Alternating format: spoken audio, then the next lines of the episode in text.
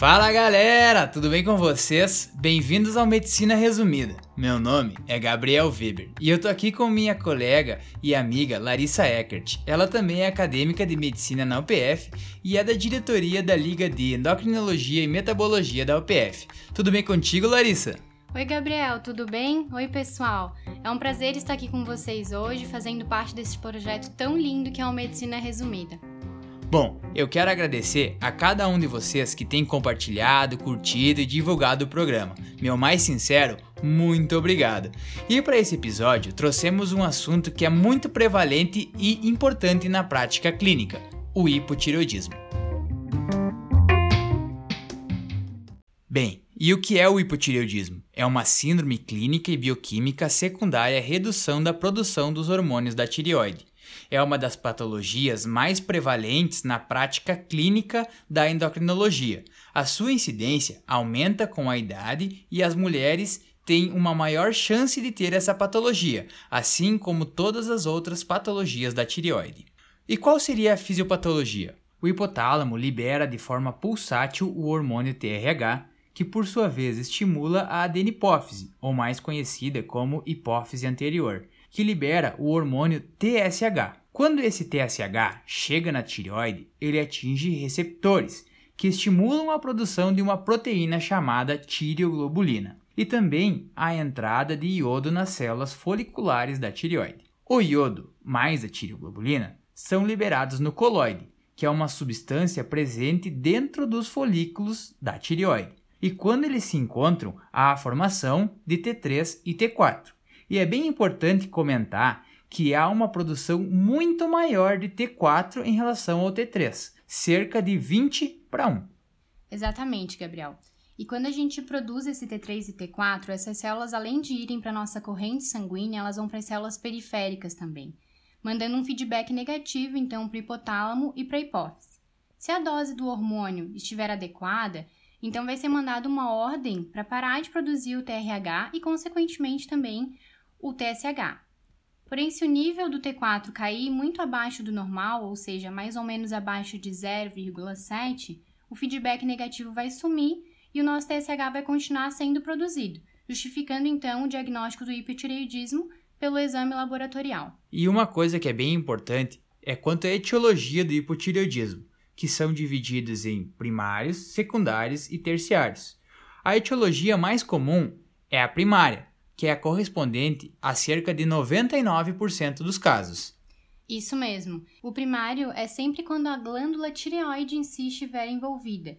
Já o secundário e o terciário a gente chama de problemas centrais. São etiologias centrais, porque o secundário vai estar cometendo algum problema na hipófise e o terciário algum problema no hipotálamo. Quando o problema for na tireoide em si, o mais comum aqui no Brasil é por causa da tireoidite autoimune crônica, que é a tireoidite de Hashimoto.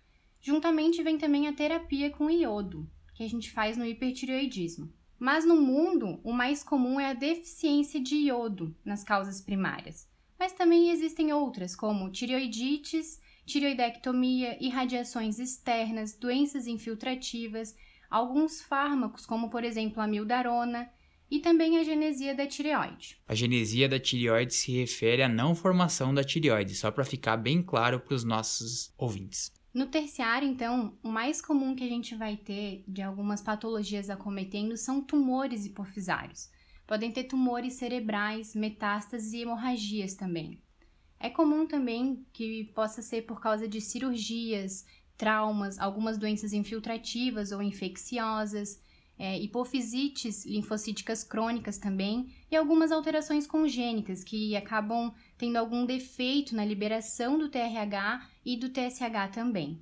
Bom, então agora a gente vai falar do quadro clínico do paciente com hipotireoidismo, e é um quadro clínico bem variado, podendo afetar o funcionamento de qualquer órgão ou sistema do nosso corpo. As manifestações clínicas são bem variadas, indo do paciente assintomático até o paciente com coma mixedematoso.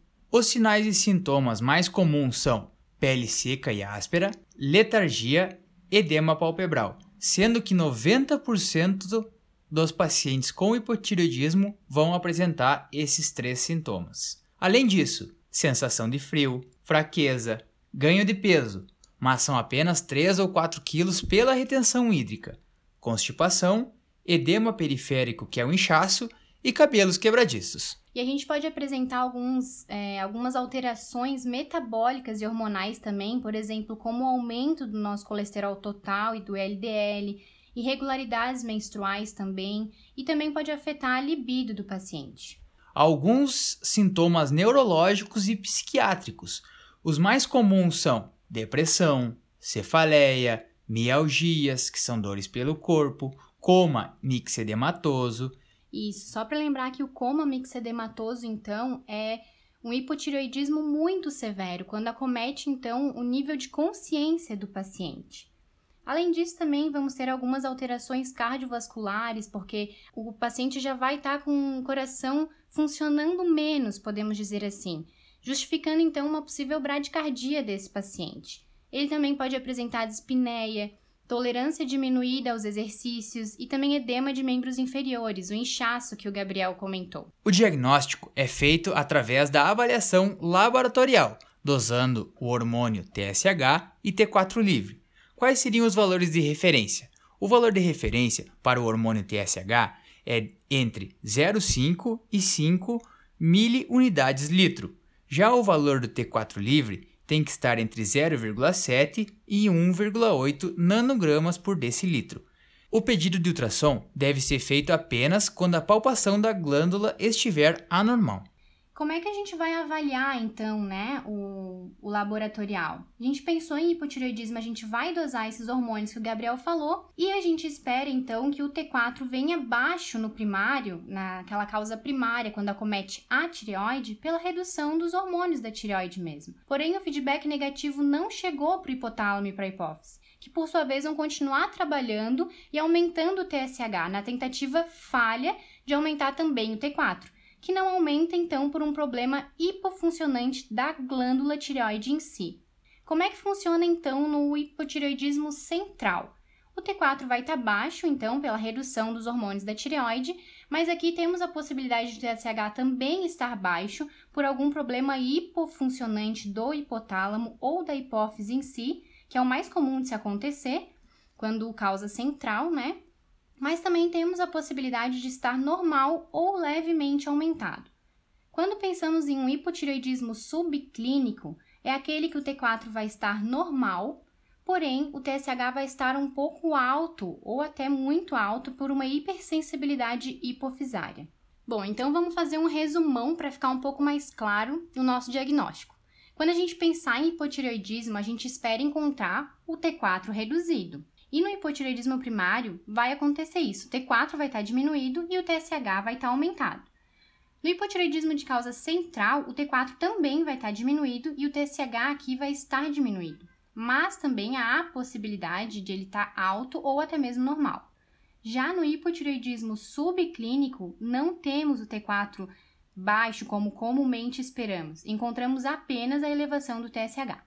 E agora a gente vai falar um pouquinho do tratamento do hipotireoidismo, então. No caso do hipotireoidismo primário, vamos tratar diretamente com a reposição do hormônio T4, a conhecida levotiroxina, e a gente vai medir ela em microgramas. A gente vai tomar ela em jejum, de preferência pela manhã, mais ou menos uma hora antes das refeições.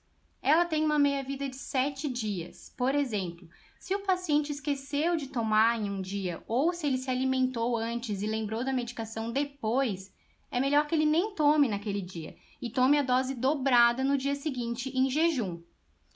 E a dose ideal, então, varia de acordo com o peso e a idade do paciente, sendo geralmente quanto mais novo o paciente, maior a dose que ele deve tomar. E a dose, na maioria das pessoas, é geralmente de 1,6 microgramas por quilo por dia e é uma medicação que é geralmente muito bem tolerada em todos os pacientes. Uma coisa muito importante para falar sobre a levotiroxina e que deve ser orientada a todos os pacientes é o cuidado em relação de como guardar esse medicamento. É uma medicação sensível à luz, por isso, quando se for retirar o medicamento da embalagem, devemos logo após isso colocar ela em um ambiente escuro e sem claridade, Vamos lembrar também que pacientes mais idosos, com mais de 60 anos, coronariopatas ou que têm um hipotireoidismo mais grave, devemos começar lentamente para não sobrecarregar o coração desse paciente, que já está acostumado a trabalhar mais lentamente. Então devemos calcular a dose ideal e vamos começar com mais ou menos 12,5 até 25 microgramas por dia e vamos aumentando continuamente a cada 15, 30 dias até chegar na dose ideal. Já o paciente com insuficiência adrenal, é importante que a gente reponha glicocorticoides depois de iniciar a terapia com a levotiroxina, pois ocorre o risco de crise adrenal.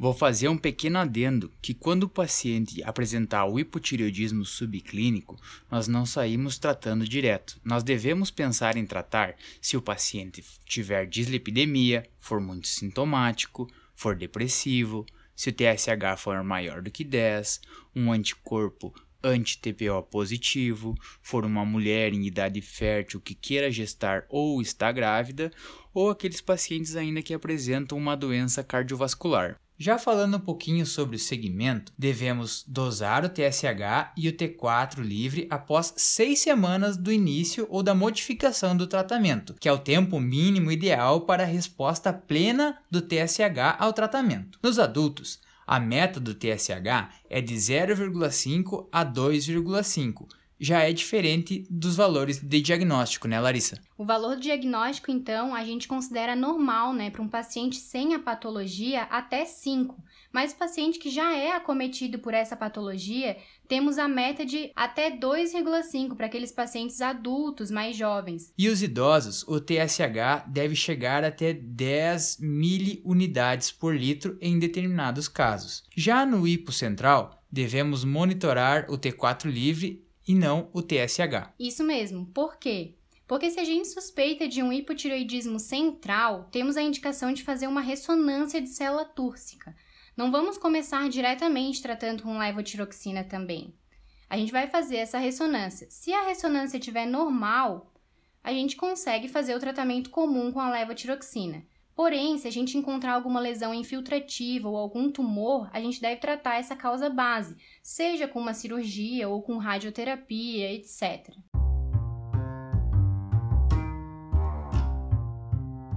Por hoje ficamos por aqui. Mas antes de encerrar o programa, queria agradecer nossa convidada Larissa por ter aceitado nosso convite e participar do episódio de hoje. Eu que tenho que agradecer a oportunidade de estar aqui com vocês, Gabriel. Foi muito especial. Espero que tenham gostado e aproveitado a conversa dessa semana. Tentamos deixar o mais sucinto e prático possível para vocês. Semana que vem a gente vai ter mais conteúdo e vocês estão mais uma vez convidados a compartilhar esse momento conosco. Foi um prazer inenarrável tê-los aqui comigo hoje. Não esquece de seguir a gente nas nossas páginas, compartilhar com seus amigos. Esse é o Medicina Resumida. Meu nome é Gabriel Weber. Até semana que vem. Grande abraço.